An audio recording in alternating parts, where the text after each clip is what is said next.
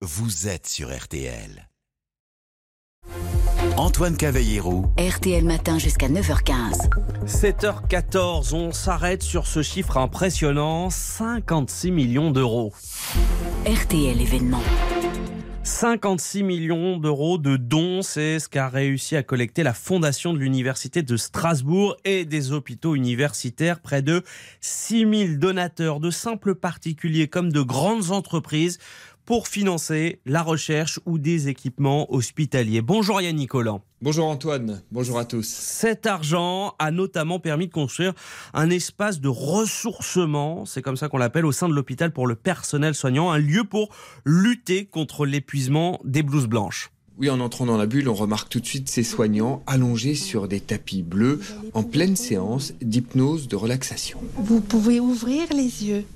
Vous Aïcha, aide-soignante, se réveille doucement. Un peu de ressourcement, un peu de bien-être, une petite coupure de notre temps de travail. Il y a vraiment besoin de ce genre de moment et ça fait beaucoup de bien. Françoise travaille normalement en pédiatrie. C'est elle qui vient diriger ces séances de relaxation pour ses collègues. Ça permet au personnel de se rendre compte que un temps pour elle, c'est fondamental. Leur temps qu'elle se consacre ici, c'est pour elle. C'est pour personne d'autre que pour elle. Pour ces personnes-là qui donnent, elles donnent plein, plein, on donne plein. Donc c'est ce travail-là que je fais avec elles, c'est se permettre de se donner du temps.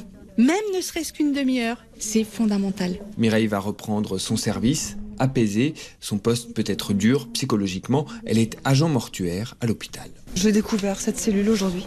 Donc je pense bien y revenir. J'ai besoin de me retrouver. Pour pouvoir être bien avec les autres, il faut déjà être bien avec soi-même. Et on ne peut être un bon soignant que quand on prend soin de soi-même. On a tendance à être plus disponible pour les autres. Et donc la qualité du soin apporté, que ce soit du soin soignant ou du soin dans mon domaine d'accompagnement, sera de meilleure qualité. Et au fond de la salle, d'autres blouses blanches se reposent le temps d'une sieste ou d'une séance de massage. Au total, plus de 1500 personnels de santé ont déjà utilisé les services de la bulle. Et cette bulle, Yannick, elle a donc pu être installée grâce aux dons venus du privé. Oui, sur les 300 000 euros du projet, 250 000 ont pu être financés grâce aux dons d'une seule entreprise, la Mute Est. C'est Hélène Laborie, une manager commerciale de cette mutuelle, qui a réussi à convaincre toute sa hiérarchie qu'il fallait participer à ce projet. Pendant la période Covid, euh, le personnel soignant a vraiment été au front.